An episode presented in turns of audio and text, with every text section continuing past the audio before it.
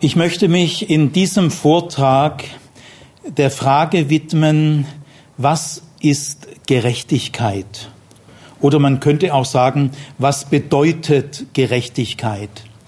Diese Frage gehört zu den Urfragen der Menschheit und ist von fundamentaler Bedeutung. In jeder Kultur gibt es einen Begriff für Gerechtigkeit. Und in keiner Kultur ist es ein nebensächlicher Begriff. Also der Begriff Gerechtigkeit zählt in allen Kulturen zu den zentralen Begriffen. Keine Kultur lehrt, der Mensch soll ungerecht handeln. Äh, das lehrt niemand. Also äh, die Menschen sind sich darin einig, es ist gut, wenn der Mensch äh, gerecht handelt. Warum ist es so, dass in allen Kulturen, die wir kennen, ein zentraler Begriff für Gerechtigkeit vorhanden ist? Warum ist das so?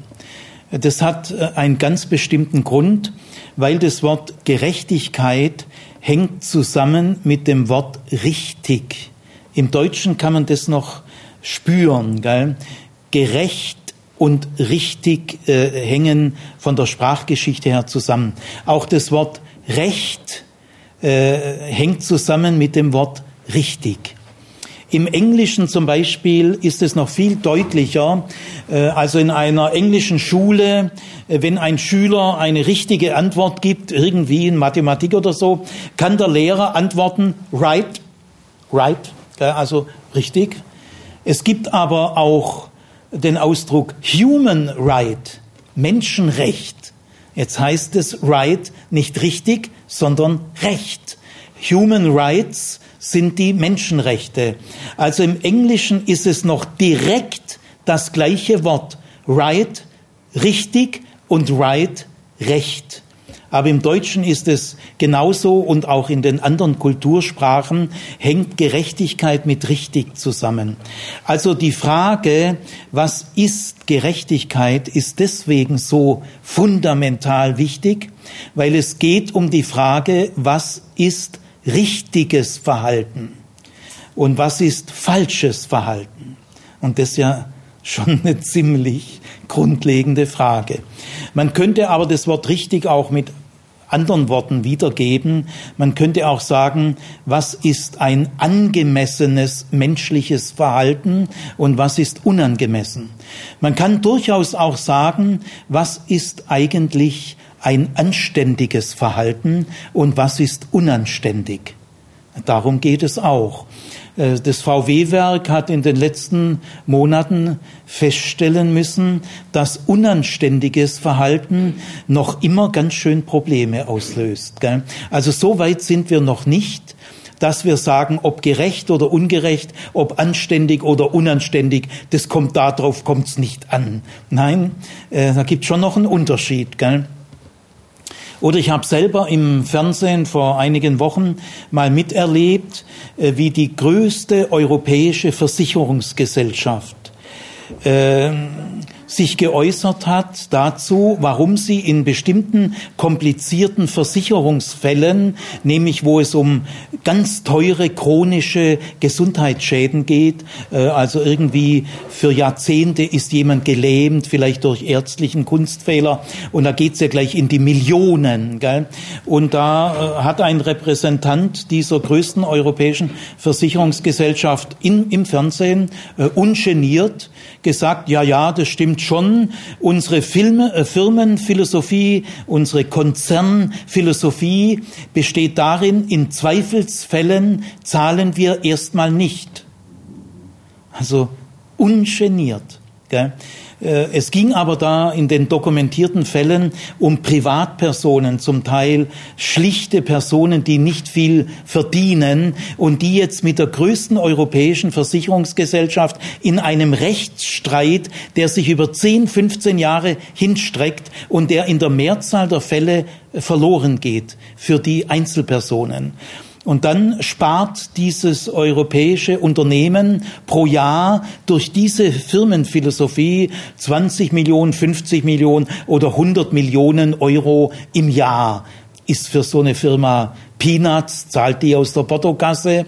Äh, und äh, der Vertreter sagt dann, ja, das Geld, das wir dadurch einsparen, können wir den Aktionären ausschütten. Da muss man schon fragen, ist das gerecht? Es ist ja für äh, so eine Riesenfirma ein kleiner Geldbetrag, aber für die einzelnen Personen, wenn das Geld für die Personen ausgeschüttet die ja oft zum Teil im Recht sind. Denn äh, es ist dokumentiert worden, diese, dieser Konzern gibt eigene Gutachten in Aus Auftrag und ficht äh, andere Gutachten an. Und wenn die Sache dann unsicher wird, zahlen sie eben nicht. Gell? Also ich will nur dieses Beispiel auch erwähnen. Da stellt sich schon die Frage, äh, ist das ein anständiges Verhalten? Möge sich jeder selber fragen. Also äh, die Frage nach der Gerechtigkeit ist die Frage, was ist richtiges Verhalten, angemessenes Verhalten, anständiges Verhalten. Für die Christen ist die Frage, was ist Gerechtigkeit, aus noch einem weiteren Grund sehr wichtig. Denn für die Christen geht es wie für alle Menschen um diese ethische, moralische Grundfrage, was ist richtiges Verhalten? Das ist eine Frage der Moral, der Ethik. Aber für Christen spielt noch was ganz anderes sehr stark herein, nämlich ihr Gottesverständnis. Denn Christen und Juden sind der Überzeugung, Gott ist ein gerechter Gott. Und jetzt stellt sich hier auch die Frage, was ist gerecht? Also je nachdem, was man unter gerecht versteht, entscheidet sich zu großen Teilen unser Gottesverständnis. Denn unser Gott ist ein gerechter Gott. Also das hat enorme Folgen. Und man kann an der Bibel sehen und auch an der Wirkungsgeschichte der Bibel, dass äh, für Christen und für Juden die ethische Frage, was bedeutet für mich Gerechtigkeit, sich an der Gottesfrage entscheidet. Denn man kann eindeutig zeigen, die ethische Frage äh, für Juden und Christen richtet sich nach dem Gottesverständnis je nachdem, wie man Gerechtigkeit bei Gott versteht, dementsprechend wird auch ethisch äh, Konsequenzen gezogen. Also für Christen geht es um ein Doppeltes. Es geht um ihr Gottesverständnis und es geht, wie bei allen Menschen, um diese moralische Grundfrage. Jetzt will ich äh, zur Annäherung noch einen letzten Gesichtspunkt äh, ins Spiel bringen.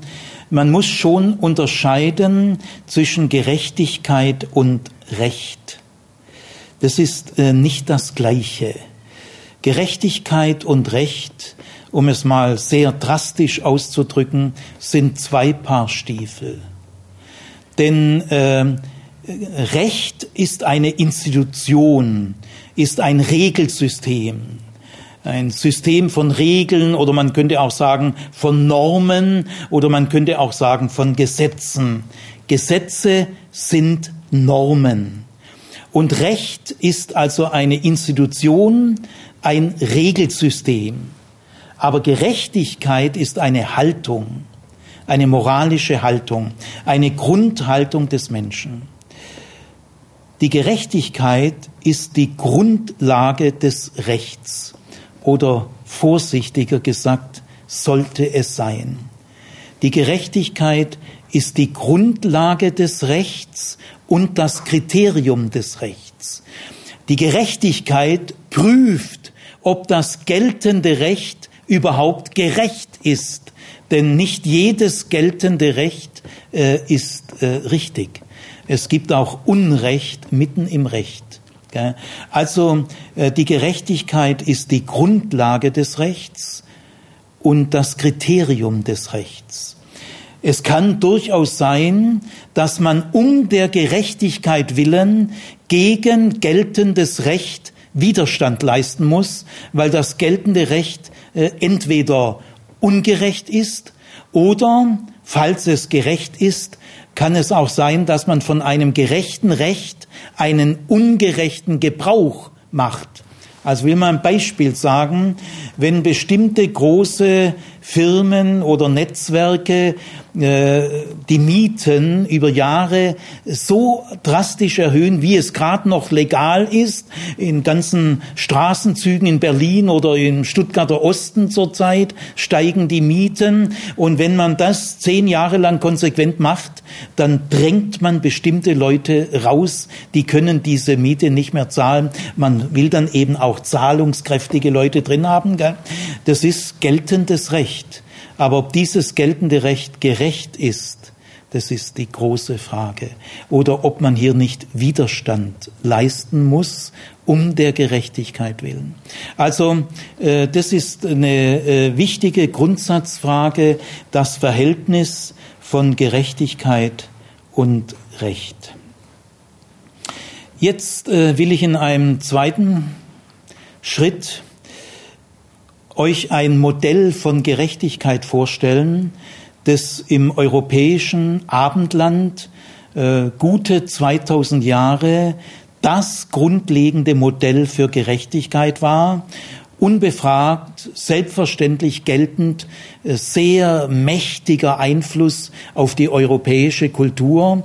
Und das ist die Personifizierung der Gerechtigkeit in einer Dame. Wahrscheinlich kennen viele von Ihnen äh, die Dame Justitia.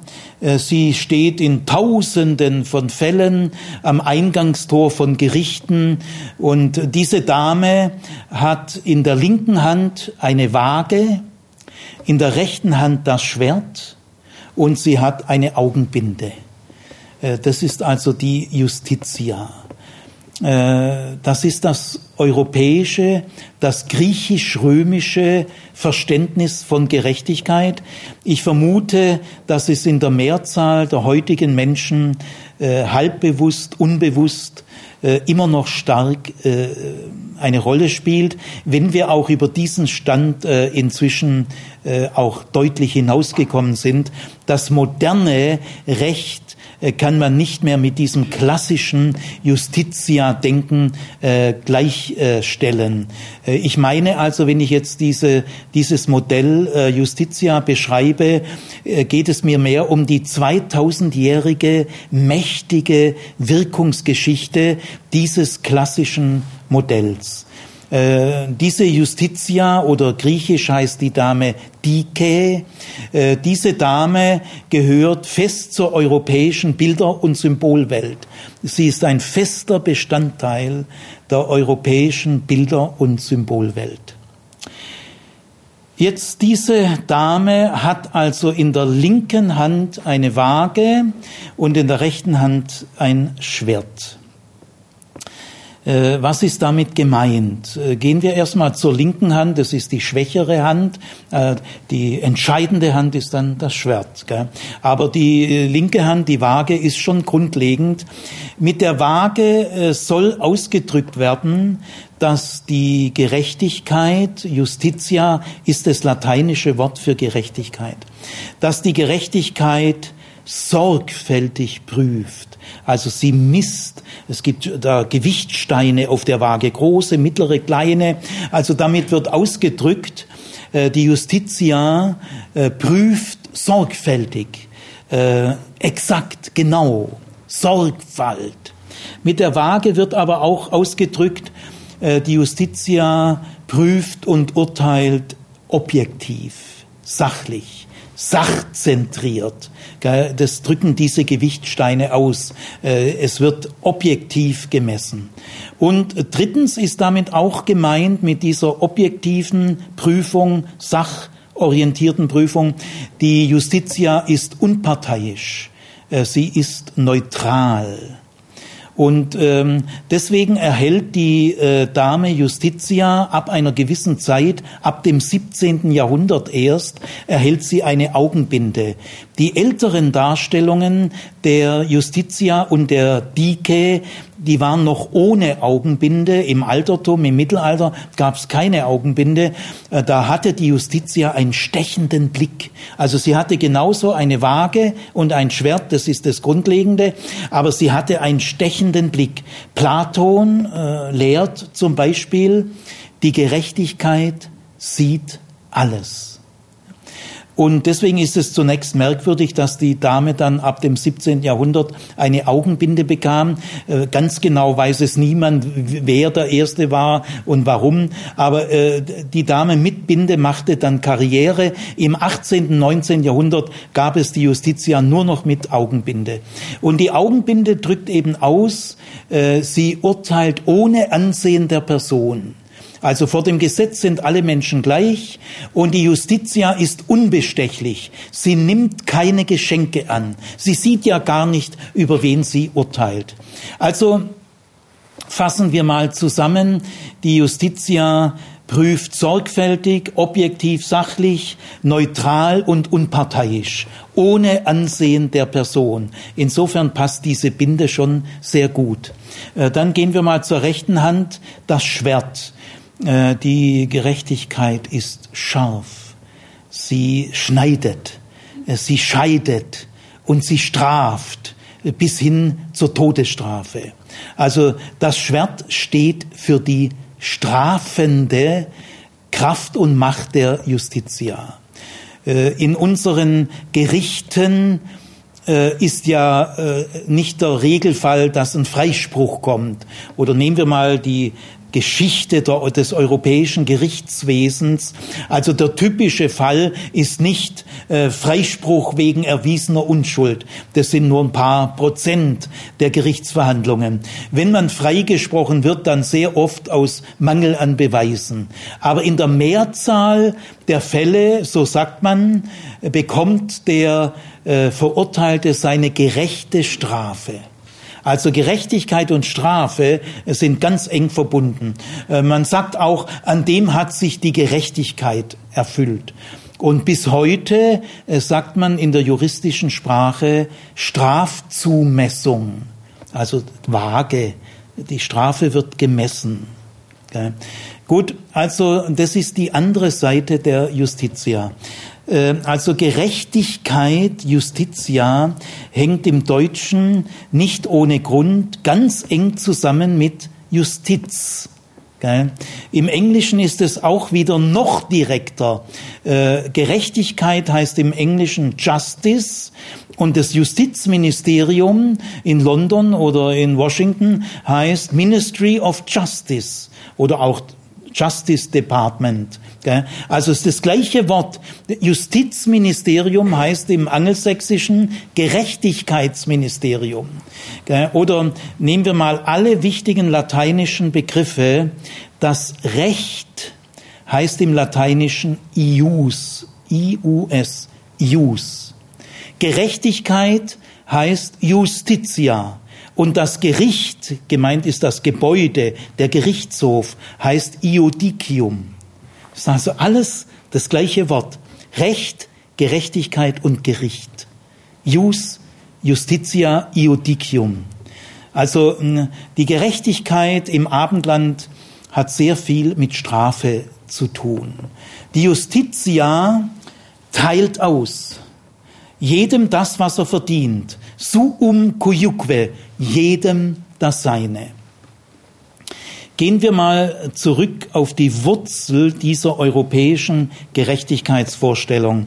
Äh, sie beginnt in der griechischen äh, Kultur. Äh, Dike war die Tochter von Zeus.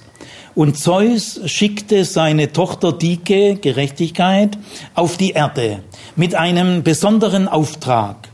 Zeus sagte zu seiner Tochter, also geh mal auf die Erde und beobachte die Menschen über eine längere Zeit. Gell? Prüfe sie und mach dir Notizen.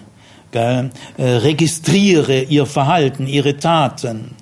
Und wenn du sie über eine längere Zeit sorgfältig, äh, neutral, sachlich äh, geprüft hast, zu Protokoll genommen hast, analysiert hast, dann kannst du reagieren.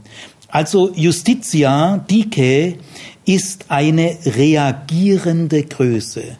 Das Erste, was sie macht, ist beobachten, wahrnehmen, auswerten, analysieren, sorgfältig, sachlich, unparteiisch und dann reagieren, nämlich urteilen und verurteilen.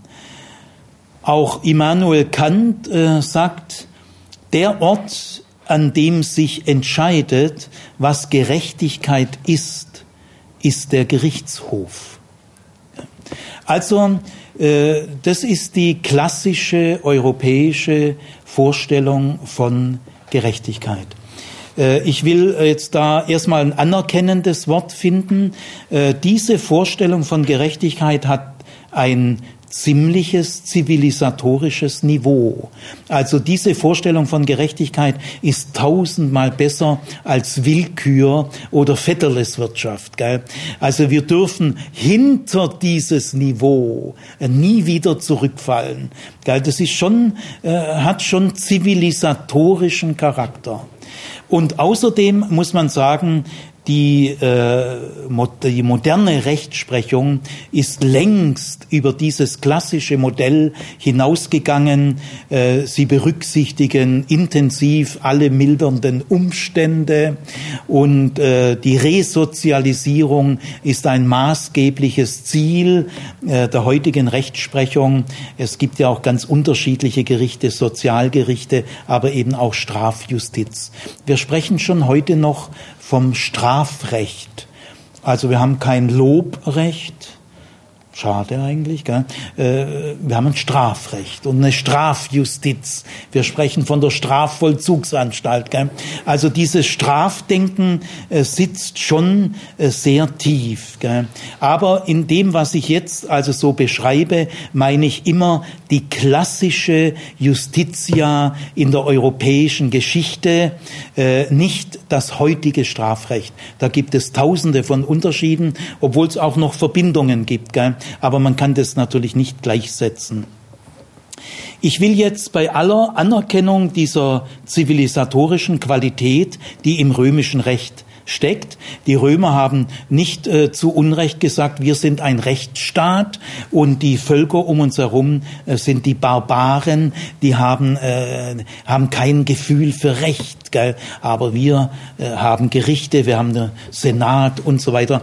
Da steckt schon was dahinter. Trotzdem will ich mal äh, zwei Dinge anmerken. Das erste mal die Waage. Ja, die Waage wägt genau, exakt, Strafzumessung. Man muss allerdings fragen, kann man das messen? Kann man ein Sittlichkeitsdelikt, sagen wir mal Diebstahl oder Vertragsbruch, Vergewaltigung oder Mord, kann man ein sittlich, sittliches Delikt umrechnen in eine Zeitstrafe? Das sind dann 3,7 Jahre. Also ich kenne keine Universität auf der Welt, die ein rationales Verfahren entwickelt hat, wie man ein Sittlichkeitsdelikt objektiv in eine Zeitstrafe umrechnet. Das ist deutlich gesagt ein Märchen. Das ist eine irrationale Grundlage im Recht, wie jeder Richter weiß. Ich sage damit nichts Neues. Gut, also äh, diese Waage, äh, also die Waage ist sowieso idealtypisch. Gell? Äh, so messen kann man das äh, nicht. Aber äh, mir geht's noch um viel mehr. Bei dieser Waage äh, darf man da Gefühle haben. Kann eine Waage aus Betroffenheit reagieren? Kann eine Waage erschüttert sein? Glaube ich eigentlich nicht. Also bei einer Waage stören die Gefühle. Aristoteles lehrt auch in der nikomachischen Ethik, ein Richter hat die Aufgabe, gerecht zu sein. Dike, Justitia. Der Richter hat nicht die Aufgabe, lieb zu sein. Das ist nicht die Aufgabe vom Richter.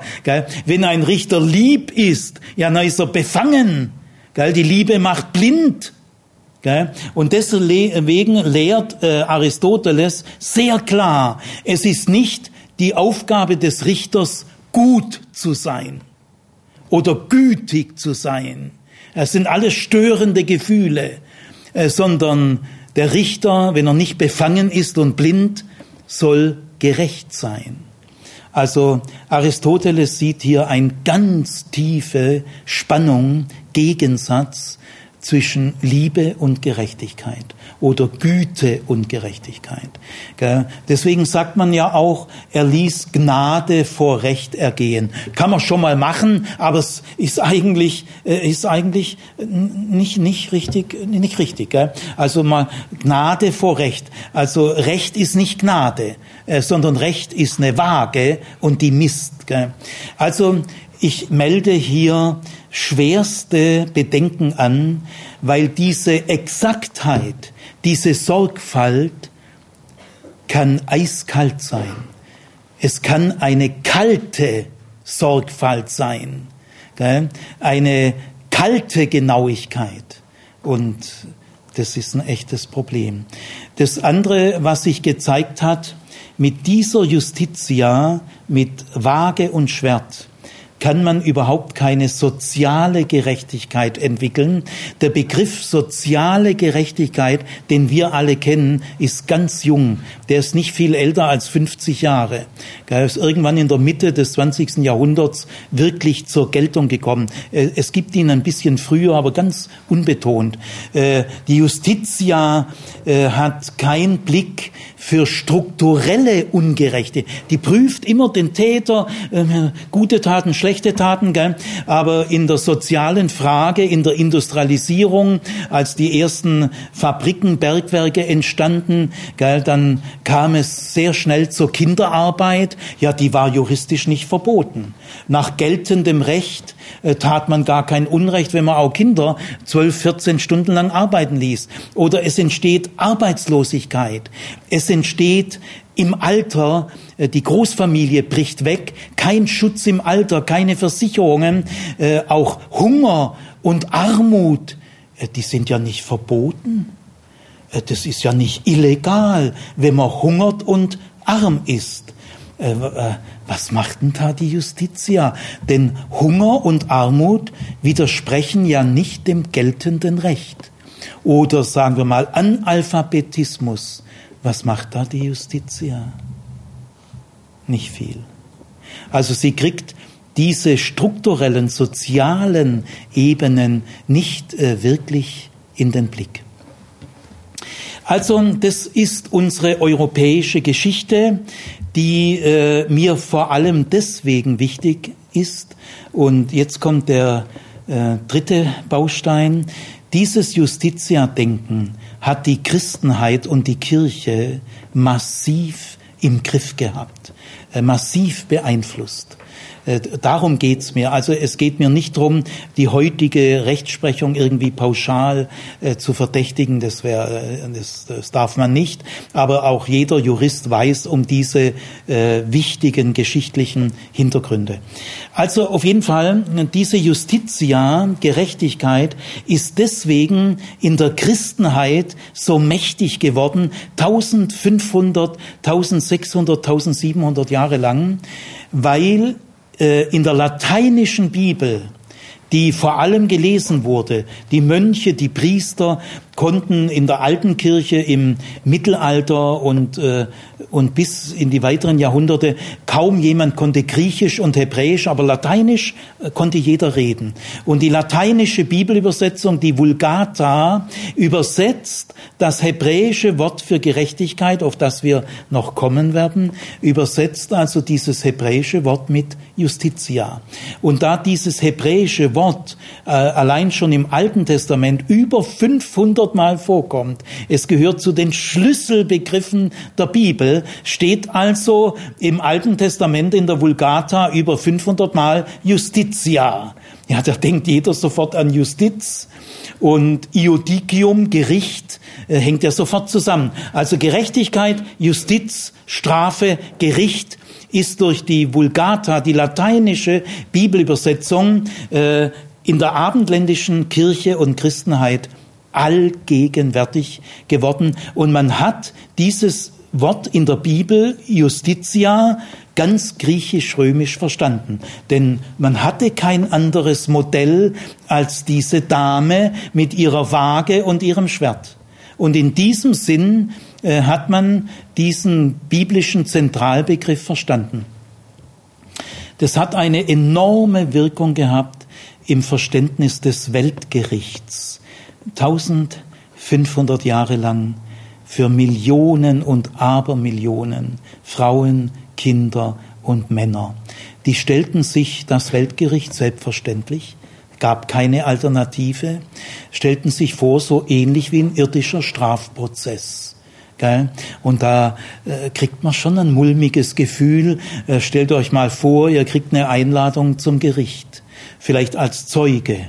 Ach, trotzdem, da wirst du schon unruhig. Aber stell dir mal vor, du kriegst eine Einladung zum Gericht als Angeklagter. Ja, da schläfst du schon unruhig. Jetzt stell dir mal vor, du kriegst eine Einladung zum Gericht als Angeklagter und du weißt selber, dass du nicht unschuldig bist. Da schläfst du unruhig.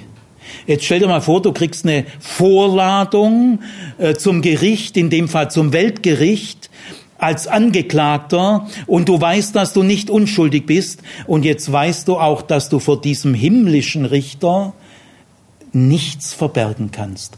Denn der himmlische Richter sieht auch ins Verborgene, wo der irdische Richter nicht hingucken kann. Das ist, da bist du also schon tief in einem Dilemma. Und mit diesem Dilemma hat, hat die Kirche gearbeitet, absichtlich, unabsichtlich, ich will das nicht, kann ich nicht beantworten, aber auch wenn man jemand unabsichtlich verletzt, ist er verletzt. Kommt ja nicht auf die Absicht an, äh, sondern auf die Wirkung. Man hat in Europa bis ins 17., 18. Jahrhundert hat man geglaubt, alle in der Kirche und selbst die Philosophen. Erst als sich die Philosophie aus der Kirche löste, hat man sich auch von dieser Überzeugung gelöst. Man war bis im 17., 18. Jahrhundert allgemein der Überzeugung, ohne die Drohung des Weltgerichts kann man keine Moral aufbauen. Äh, die Moral klappt nur unter dem Vorzeichen des Weltgerichts. Sonst verrohen die Menschen, der Egoismus knallt durch. Gell? War man überzeugt, wir brauchen diese Zuchtroute. Jetzt im Weltgericht aber, äh, das Weltgericht ist ja der, der letzte Akt. Das letzte Wort spricht Gott im Weltgericht und erst im Weltgericht er wird sich entscheiden. Deswegen bekam das Weltgericht eine ungeheure Funktion. Sie ist das letzte Wort, der letzte Akt. Erst da wird alles wirklich klar. Und ja, auf der Erde war Jesus schon lieb. Aber wer durch die Liebe sich nicht gewinnen lassen wollte, ja, wer nicht hören will, der muss dann fühlen. Aber im Weltgericht ist Jesus nimmer lieb. Da ist er gerecht. Denn äh, der himmlische Richter ist ganz nach Justitia gedacht. Es ist der gerechteste aller Richter. Gell? Also da ist nichts mehr mit Gnade. Im Weltgericht ist Gott ganz gerecht, objektiv, neutral, sachlich. Gell? Nach langer Prüfung kriegst du dein gerechtes Urteil. Und äh, von da an ist so ein tiefer Schaden in der Christenheit. Äh, wie verhält sich eigentlich die Liebe Gottes zur Gerechtigkeit? Wie äh, manche Studenten schon zu mir gesagt haben, ja, äh, Herr Zimmer, Gott ist nicht immer nur lieb, der ist auch gerecht. Also lehrt man bis heute in bestimmter Literatur, die ist gar nicht so selten, dass in Gott eine schwere Spannung ist. Gott ist schon lieb, ja, ja, das steht ja auch in der Bibel, ja, also Gott ist schon lieb. Aber Gott ist nicht nur lieb, der ist auch gerecht. Und manchmal tobt in ihm ein richtiger Kampf. Gell? Ich habe mal in einer sehr konservativen Zeitung, äh, Zeitschrift gelesen, in einem Leserbrief, da beschreibt jemand einen mongolischen Fürsten. Äh, und in diesem mongolischen Reich gab es ein Gesetz, dass ein Dieb ausgepeitscht wird. Und äh, jetzt ist ein, eine Diebin äh, ertappt worden, das war seine eigene Mutter. Und jetzt war der mongolische Fürst in einem fürchterlichen Dilemma. Er liebte seine Mutter, aber er muss auch das Gesetz halten, weil äh, die Gerechtigkeit hat einen sehr gesetzlichen Charakter. Die Gesetzlichkeit ist ein Ordnungssystem, ein Regelsystem und es muss gewahrt werden. Auch Gott muss letztlich dieses Regelsystem wahren. Strafe muss sein. Jetzt, was macht dieser mongolische Fürst? Äh, in seinem Kampf zwischen der Liebe zu seiner Mutter und der Gerechtigkeit des Gesetzes, er lässt sich selber auspeitschen. Und äh, so schrieb dieser Mensch in diesem Lebersbrief. So war es bei Jesus auch. Jetzt wird in dieser Zeitschrift, also es zieht mir die Socken aus, er wird von einem mongolischen Problem her Golgatha erklärt. Äh, diesen Mist handelt man sich ein, wenn man auch beim Tod Jesu sagt, ja, der Tod Jesu ist einerseits schon Ausdruck der Liebe Gottes, aber äh, Gott hat auch ein Bedürfnis nach Gerechtigkeit. Äh, da muss auch die Gerechtigkeit erfüllt werden. Äh, Gott braucht Genugtuung. Erst wenn die gerechte Weltordnung wieder stabilisiert ist. Und dann gibt es also Kinderbibeln, da steht drin, da sagt also Jesus am Kreuz, lieber Vater, durch mein Opfer habe ich jetzt dein Zorn gestillt. Das sind alles die fürchterlichen Folgen, dass man Justitia in die Bibel hineinträgt, ins Weltgericht und in die Deutung des Todes Jesu. Furchtbar. Gott wird Schizo, Sado und Maso. Aber äh, Gott ist nicht schizophren. Äh, Gott hat nur ein einziges Wesen und das ist die Liebe. Er hat kein anderes Wesen. Und jetzt müssen wir wirklich klären, was bedeutet in der Bibel Gerechtigkeit. Äh, in der Bibel hat das Wort Zytaka nichts mit dieser Dame zu tun. Das ist eine herrliche Botschaft. Äh, die in der modernen Bibelwissenschaft, nur in der modernen Bibelwissenschaft, hat man ab den 50er Jahren des äh, 20. Jahrhunderts, haben die ersten Alttestamentler gemerkt, also dieses Gerechtigkeitsdenken, das wir in Europa haben, äh, das dürfen wir nicht in die Bibel hinein projizieren. Äh, äh, die Bibel versteht unter Gerechtigkeit etwas völlig anderes als die griechisch-römische Kultur mit der Dame, Dike oder Justitia. Und äh, diese große befreiende Entdeckung möchte ich jetzt so im letzten Drittel des Vortrags, dass ihr sie ein Stück weit nachempfinden könnt. Ein Hamburger Alttestamentler in den 50er, 60er Jahren hat also wieder mal die Bibel gelesen, gell? kann sehr gut Hebräisch. Und jetzt muss ich euch vorneweg eine Entdeckung sagen. In der hebräischen Sprache gibt es eine Eigentümlichkeit, die es in den europäischen Sprachen so nicht gibt. Man nennt das den Parallelismus membrorum. Und gemeint ist, vor allem in der hebräischen Poesie, die Psalmen sind poetisch. Ich fange mal mit den Psalmen an, bei dieser großen Entdeckung, weil die Psalmen sind sehr existenziell. Im Gebet, äh, das Gebet ist der Ernstfall des Glaubens. Was läuft in den Köpfen der Beter ab im Blick auf Gerechtigkeit? Wenn die Beter zu Gott beten, äh, was verstehen die unter Gerechtigkeit? Ist schon eine brisante Frage. Und jetzt bei diesem Parallelismus ist es so, dass einmal oft in zwei Zeilen im Psalm genau das Gleiche gesagt wird. Also die äh, orientalischen Menschen, die hebräischen Menschen haben oft das Bedürfnis, etwas zweimal zu sagen. Der Pharao hat auch zweimal geträumt, die Berufung des Mose wird zweimal erzählt, es gibt zwei Schöpfungserzählungen und so weiter und so weiter. Das ist so eine Dualität. Gell? Also ich sage euch mal so ein Parallelismus membrorum, gnädig und barmherzig ist der Herr, geduldig und von großer Güte. Ja, das ist so ein Parallelismus. In beiden Sätzen wird das Gleiche gesagt. Dann meint man aber mit Parallelität noch mehr. Im Hebräischen, vor allem in der Poesie, aber auch bei den Propheten, werden bestimmte äh, Wortfelder aufgebaut. Da äh, werden, sagen wir, zwei, vier, sechs Zeilen behandeln diesen gleichen Themenbereich und da werden äh, zentrale Worte in der Umgebung benutzt und die meinen alle ungefähr die gleiche Richtung. Das ist so eine Art Wortfeld und das sagt man in der alttestamentlichen Exegese, wenn man ein Wort profiliert verstehen will, mit was wird dieses Wort oft parallelisiert. Da meint man nicht nur die nächste Zeile oder die vorher, sondern die Umgebung in dem Wort, weil es ganz oft so ist, dass da mit ähnlichen Worten gespielt wird und so entsteht eine Grundatmosphäre, eine Grundbotschaft. Und jetzt ist äh, diesem Hamburger Alttestamentler, aber auch einem skandinavischen Alttestamentler zum ersten Mal in Europa aufgefallen.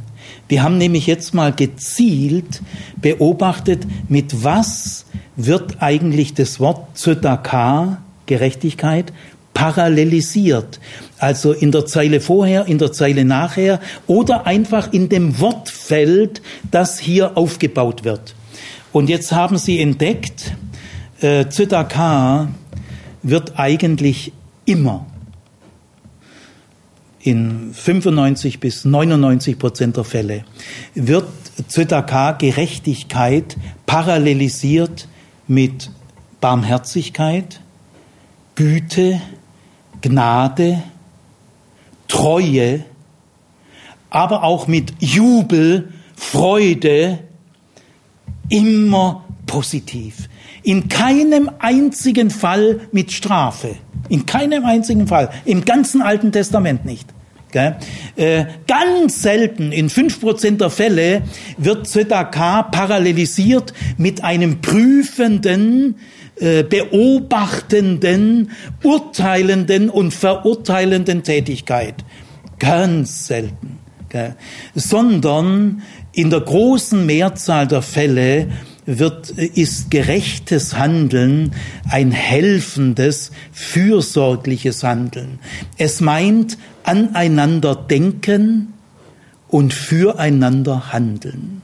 In Treue, Barmherzigkeit, Güte, Gnade, in Jubel und Freude.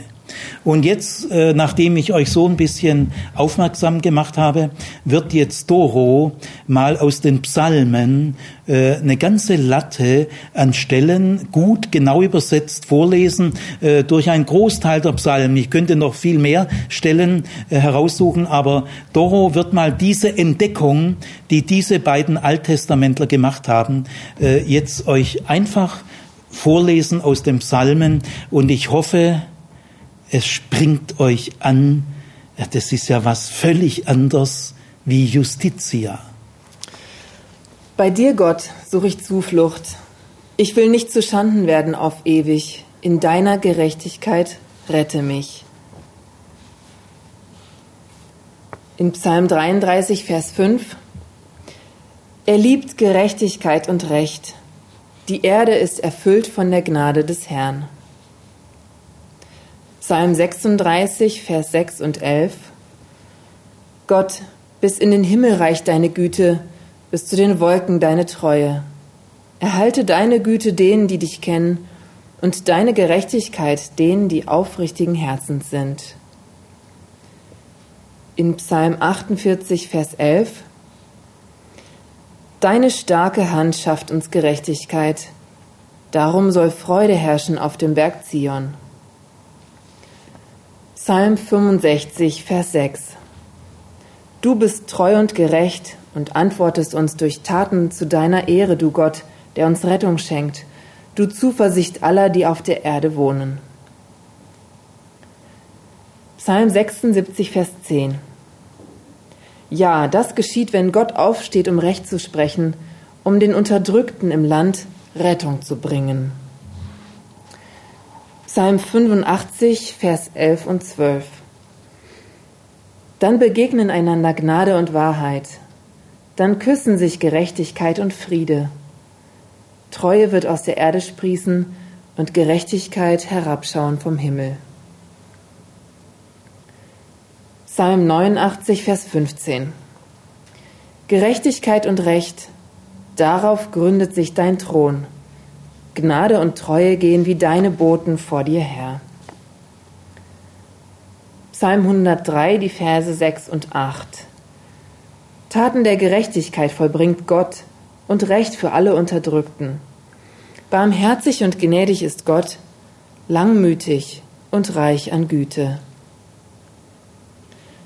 Psalm 112, Vers 4 Gnädig, barmherzig und gerecht ist Gott. Psalm 135, Vers 14 Denn Gott wird seinem Volk zum Recht verhelfen, wird Erbarmen haben mit all seinen Dienern. Psalm 143, Vers 1 Gott höre mein Gebet, vernimm mein Flehen, in deiner Treue erhöre mich, in deiner Gerechtigkeit. Und Psalm 145, Vers 7 Den Ruhm deiner großen Güte sollen sie ausbreiten und deine Gerechtigkeit bejubeln. Also, jetzt habt ihr die frische Luft der biblischen Botschaft vielleicht äh, zum ersten Mal so gehört. Überall verbunden mit Treue, Gnade, Güte. Mir ist jetzt noch aufgefallen, zwei, dreimal Zuversicht und Freude und Jubel. Also Zytaka in der Bibel ist eine rein positive Größe. Niemand, kein Mensch muss sich vor Zytaka fürchten. Vor Justitia muss sich eigentlich die, die große Mehrheit der Menschen, ich würde mal sagen, äh, ihr alle und ich, wir müssen uns vor der Justitia fürchten. Denn gerecht im Sinne der Justitia ist, wer die Gesetze hält. Äh, der ist gerecht. Und wer Dreck am Stecken hat, äh, der muss sich eigentlich fürchten. Und ich frage mich, wer von uns hat kein Dreck am Stecken? Hand hoch. Also wir müssen uns eigentlich alle vor der Justitia fürchten. Aber vor der Gerechtigkeit äh, Gottes, vor der Zödaka muss sich niemand fürchten.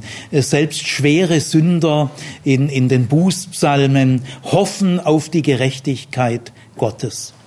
Jetzt äh, will ich mal äh, versuchen, die wichtigsten Unterschiede äh, zur Justitia, damit wir aus diesem europäischen Denken wirklich äh, tief herausfinden. Gell? Weil es gibt immer noch zahllose christliche Gruppen, äh, die diesen Unterschied nicht kennen. Ich habe vor einiger Zeit in einem Buch gelesen, dickes Buch, das heißt Das Kreuz Zentrum des christlichen Glaubens von einem englischen Theologen ist extra ins Deutsche übersetzt worden zu einem Jubiläum einer christlichen Gruppe. Und dieser Mann redet drei, vier, fünfhundert Mal von Gerechtigkeit, erklärt sie nie, woher er sein Gerechtigkeitsverständnis hat und nicht aus der Bibel. Aber es ist ihm selber nicht bewusst. Gell? Wer sagt, Gott ist nicht immer nur lieb, sondern auch gerecht, ist ein Schüler von Aristoteles, aber nicht bibeltreu. Er ist tausend Kilometer von der Bibel weg, denn Aristoteles lehrt genau das. Gell? Äh, oder in diesem Buch Das Kreuz, Zentrum des christlichen Glaubens, da steht zum Beispiel mehrfach drin, Gott kann nicht einfach verzeihen. Ja, das ist das geht nicht, sagt der Autor. Die Menschen denken immer, äh, Gott könnte einfach so verzeihen. Ja, nein, äh, er sagt dann, das ist ganz oberflächlich. Also dieses Denken stuft er als oberflächlich ein, er selber ist aber tief. Nein, äh, Gott kann nicht einfach verzeihen, denn er muss eine Gerechtigkeitsordnung einhalten. Also die Liebe muss ordentlich bleiben. Gell? Die Gerechtigkeit fällt der Liebe in den Arm und sagt, du Liebe, also jetzt mal nicht übertreiben. Gell? Du allein, das geht ja nicht. Gell? Äh, ich muss dich jetzt in eine gerechte Ordnung hineinführen. Gell? Und deswegen kann Gott nicht einfach aus reiner Liebe verzeihen. Also möchte ich mal euch allen sagen, wenn ihr in einem Buch folgende Sätze lest. Gott kann nicht. Oder ihr lest, Gott muss. Gebe ich euch den Rat, schmeißt diese Bücher gleich im Papierkorb weil da kann nichts Gescheites drinstehen. Woher will denn der Mann, hat der mit Gott gefrühstückt? Gell? Er, er, er, er, Gott kann nicht, ja, sogar ich kann jedem verzeihen. Gell? Und der Vater vom verlorenen Sohn, ja, der verzeiht völlig spontan. Was, welche Ordnungssystem hält er ein? Also Zödaka ist anders als Justitia nicht an Normen orientiert. Unser Rechtssystem ist ein Regelsystem, orientiert an Normen. Ein Gesetz ist eine Norm, keine Beziehung, sondern eine Norm. Aber Zödaka geht es nicht um eine Norm, sondern um Beziehungen.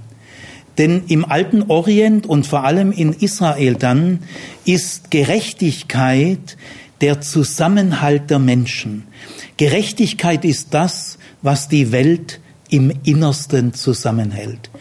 Im alten Orient und vor allem in Israel ist der Begriff Gerechtigkeit nicht so eng an Justiz gebunden, an Normen, äh, Gesetze, Gerichte, Ius, Justitia, Iudicium, ist alles ein Biotop. Nein, äh, Gerechtigkeit, da geht es um den Sinn des Lebens.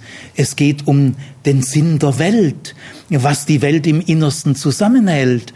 Äh, wenn ungerechtes Verhalten salonfähig wird, äh, wenn ungerechtes Verhalten normal wird, dann bricht die Welt auseinander. Dann haben wir Ellenbogengesellschaften. Aber Zödaka orientiert sich nicht an einer Gesetzesnorm, sondern am Zusammenhalt der Menschen. Zödaka ist eine Art Beziehungspflege. Äh, Zödaka heißt, wir denken aneinander, und wir handeln füreinander. Es geht der Zedakah um das Zusammenleben der Menschen, um eine intakte Gemeinschaft. Und äh, diese Gerechtigkeit ist sehr verletzlich. Das, das Zusammenleben der Menschen ist sehr verletzbar, kann kaputt gehen, kann an empfindlichen Punkten gestört werden. Dann werden Menschen ausgegrenzt, abgewertet. Sie sind nicht mehr integriert. Sie können nicht mehr am vollen Leben der Gesellschaft, der Gemeinschaft teilnehmen, am religiösen, wirtschaftlichen, politischen, künstlerischen, sportlichen Leben, sondern sie sind aus äh, gegrenzt, abgewertet. Und Zödaka deswegen sehr oft mit Treue äh, parallelisiert. Äh, Zödaka hat sein Spezifikum darin, dass es die Ausgegrenzten wieder hereinholt. Holt sie wieder herein. Zödaka wertet die Abgewerteten wieder auf. Ähm, Zedakah ist genauso eine Form der Liebe wie Barmherzigkeit und Gnade. Wenn Gott gerecht ist, ist er genauso lieb, wie wenn er gnädig ist. Aber Zedakah hat eine äh, bestimmte Form der Liebe im Blickfeld, nämlich die Liebe, die wieder integriert, die die Leute wieder am vollen Leben Anteil geben lässt. Äh, Gnade heißt eigentlich äh, im Kern, ich interessiere mich so sehr für dich, dass mir deine Schwächen und Fehler und Sünden nicht mehr das Wichtigste sind. Äh, mein Interesse an dir ist stärker wie die Beobachtung deiner Schwächen. Barmherzigkeit meint, äh, wenn jemand in Not ist, das tut mir richtig weh, es schlägt mir aufs Gedärm. Wenn du jemand gedemütigt siehst, verzweifelt siehst, kaputt siehst und du spürst den Schmerz, dass das dir richtig weh tut, das ist ein Gefühl der Barmherzigkeit. Und Zedakah hat sein Spezifikum darin, dass du siehst, die sind ausgegrenzt. Äh, die, die haben keine Chance am, an der vollen Teilnahme am Leben. Und dann bist du treu und gerecht, äh, dass du alles tust mit Lust und Liebe, dass diese Menschen wieder integriert werden.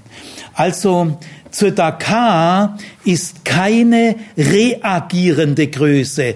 Erstmal prüfen, zu Protokoll nehmen und dann objektiv, neutral, man kann auch sagen kalt, äh, beurteilen und verurteilen. Nein, äh, Zödaka ist eine agierende Größe. Wenn äh, Zödaka Not sieht, handelt sie. Ja, die tut da nicht lang registrieren und prüfen, äh, sondern äh, Zedakah handelt von sich aus, vor allem dort, wo Verzweiflung ist. Äh, ZAK ist ganz oft parallelisiert mit Menschen, die bedrängt werden. Es gibt Menschen, die bedrängt werden und es gibt die Bedränger. Die nennt die Bibel die Frechen. Was meint ihr, wie viel Freche heute rumlaufen? ZAK beschützt die Bedrängten und äh, dringt darauf, dass die Bedränger in Schranken gehalten werden. Deswegen ist Zedakah ganz oft verbunden mit Witwen und Waisen und dem Fremden. Und von diesem Verständnis von Zedakah, einer agierenden Größe, die am Zusammenhalt der Menschen interessiert ist. Zedakah ist eine Gestalt der Menschenfreundlichkeit. Bei Jesus heißt es einmal, erschienen ist die Menschenfreundlichkeit Gottes. Und von diesem Zödaka-Gedanken äh, kommt das Richten, das Schafat, der Richter. Äh, Richten ist ein Schlüsselbegriff im Alten Testament, kommt sehr oft vor und Richten ist bei uns sehr negativ geprägt, bis hin zur Hinrichtung. Richten heißt strafen, aburteilen. In der Bibel ist Richten eine ganz positive Größe. Schafat, der heißt richten und Schofet heißt der Richter. Richten in der Bibel ist in der großen Mehrzahl eine helfende, beistehende Tätigkeit, Schutz für die Bedrängten und äh, in Schranken weisen der Frechen, der Bedränger die Leute aus irgendwelchen preiswerten Mietwohnungen hinausdrängen. Das sind die Bedränger und die anderen sind die Bedrängten. Die Zödaka und das Richten hat die Bedrängten im Blick und tritt auf ihre Seite. Richten in der Bibel, Schafat, ist ganz oft gleichbedeutend, synonym mit retten. Richten ist retten. Retten meint jetzt noch nicht äh, Ewigkeit, sondern ist irdisch gemeint aus einer Zwangslage, die Zwangsarbeiter aus einer Notlage, aus einer Verzweiflung, aus einer Niedergeschlagenheit retten. Richten ist eine Form des Rettens. Äh, richten meint auch oft äh, Schiedsrichten, schlichten. Es heißt in der Bibel öfters, richte du zwischen dir und mir. Da meint richten ein Schlichten. Also richten ist ein ganz positiver Ausdruck. Richten ist eine Form von retten. Ich äh, hätte zu gern, wenn das Doro, wenn du soweit bist, mal fünf Bibelstellen über das Richten äh, uns vorträgst. Psalm 96, die Verse 12 und 13. Es juble das Feld und was darauf steht, dann sollen jauchzen alle Bäume des Waldes vor dem Herrn, wenn er kommt, wenn er kommt, die Erde zu richten. Er richtet den Erdkreis gerecht und die Völker nach seiner Treue. Psalm 98, die Verse 8 und 9. Die Ströme sollen in die Hände klatschen und die Berge allzumal jubeln vor dem Antlitz des Herrn. Denn er kommt, um die Erde zu richten. Er richtet den Erdkreis gerecht und die Völker getreu.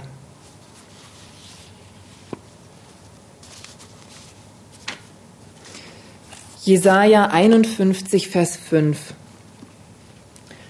Alsbald naht sich mein Heil, geht aus meine Rettung, und meine Arme richten die Völker. Auf mich harren die fernsten Gestade, auf meinen Arm warten sie.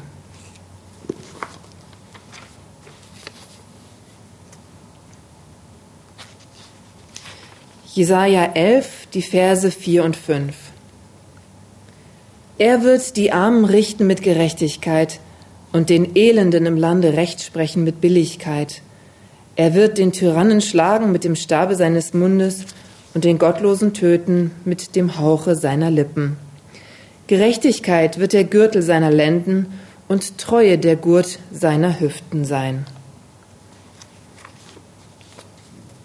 Psalm 10, die Verse 17 und 18. Das Sehnen der Dulder hast du erhört, o Herr. Du achtest darauf, du neigst dein Ohr, Recht zu schaffen der Weise und dem Gedrückten. Nicht soll ferner Schrecken verbreiten ein Mensch von der Erde. Also das war eine kleine Blütenlese. Richten, der Richter ist ein Beistand, ein Helfer. Er verteidigt die Bedrängten und die Bedrückten und er hilft ihnen zum Recht. Das ist äh, Richten im Alten Testament. Ich habe äh, kürzlich erst vor wenigen Stunden äh, wirklich ein drastisches Beispiel zufällig mitbekommen, wie eine freie Bibelübersetzung äh, dermaßen daneben greift. Nämlich es heißt in Lukas 2, Vers 34, da sagt der Simeon, äh, jetzt äh, kannst du deinen, zu Gott betet er, du kannst deinen Diener in Frieden sterben lassen, denn meine Augen haben dein Heil gesehen. Und er sagt dann zu Maria, äh, dieses Kind äh, wird äh, zum Fallen und Aufstehen in Israel sein und durch dein Herz wird ein Schwert äh, gehen. Äh, diese Stelle übersetzt eine freie Übersetzung, die Hoffnung für alle. Er wird entweder dein Richter oder dein Retter sein. Das steht überhaupt nicht da, null. Und dann ist noch grottenfalsch, denn der Richter ist der Retter. Aber es gibt so eine Frömmigkeit, die also in die Bibel hinein projiziert auch noch ihre falsche Theologie. Also äh, wenn es im, im Bibeltext heißt, zum Fallen und Aufstehen vieler, dann wird es jetzt so übersetzt, die, sie werden entweder dein Richter oder dein Retter sein. Da feiert Justitia fröhliche Auferstehung. Noch heute in den modernen Bibelübersetzungen. Da kann man eigentlich nur weinen. Zum Schluss äh, möchte ich euch die Wurzel von dem Ganzen an einem Beispiel, Doro, ist nur einmal, gell, aber dann bist du, äh, hast du Urlaubsanspruch. Also man muss sich nämlich fragen, wenn die Gerechtigkeit die Grundlage des Rechts ist, auch das Kriterium des Rechts. Und wenn man im Namen der Gerechtigkeit notfalls gegen geltendes Recht aufstehen muss, gell? weil das Recht selber Unrecht ist. Gell? Der Unterschied zwischen Gerechtigkeit und Ungerechtigkeit ist viel tiefer als der Unterschied zwischen rechtmäßig und unrechtmäßig. Also die Gerechtigkeit kann sich gegen das geltende Recht richten. Und jetzt bleibt zum Schluss die entscheidende Frage, äh, wenn die Gerechtigkeit die Grundlage des Rechts ist oder sein sollte, was ist die Grundlage der Gerechtigkeit? An was soll sich die Gerechtigkeit orientieren? Und darauf gibt die Bibel eine biblische Antwort. Die Grundlage der Gerechtigkeit ist Gott. Und wo können wir uns orientieren, was Gerechtigkeit meint? An dem, wie Gott handelt. Wir lernen an Gott wie an niemand sonst. Äh, auf der Erde können wir das von niemand eindeutig klar lernen. Ist alles ganz schön vermischt mit Privilegien, Interessen und so weiter. Äh, äh, wir können uns nur am Gott Israels orientieren, wie er die Fronarbeiter, die Zwangsarbeiter aus der Knechtschaft befreit hat. Es gibt einen Psalm, mein Lieblingspsalm, äh, mit dem möchte ich schließen. Äh, Doro wird ihn äh, vortragen, ich will ihn aber ein bisschen einführen. Das ist der Psalm 82. Das ist ein besonderer Psalm. Gell? Und zwar heißt es da in Vers 1, äh, Gott macht mal einen Besuch in der Vollversammlung aller Götter dieser Welt. Also in den umliegenden Kulturen, da gibt es immer ein Götterpantheon, denn alle Kulturen äh, sind polytheistisch, haben viele Götter und die Götter machen immer wieder mal eine Vollversammlung. Das ist der Götterpantheon. Und jetzt hat, ist Gott mal auf den Gedanken gekommen, da lade ich mich selber ein. Also die laden mich ja nicht ein, aber ich mache jetzt mal einen Besuch in der Vollversammlung der Götter. Und da halte ich eine Rede.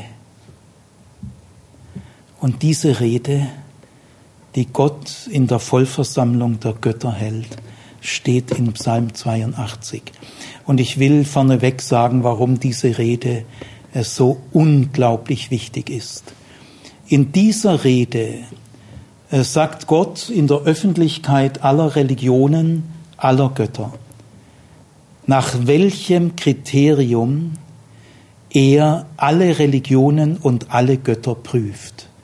Er sagt, den Maßstab, der bis heute gilt, äh, wenn wir die Qualität von Religionen und Göttern einschätzen wollen. Äh, diesen Maßstab nennt Gott klar in seiner Anklagerede und nach der Anklagerede, da ist eine Leerzeile bei dir, gell, kommt dann der Urteilsspruch äh, von Gott über die Götter.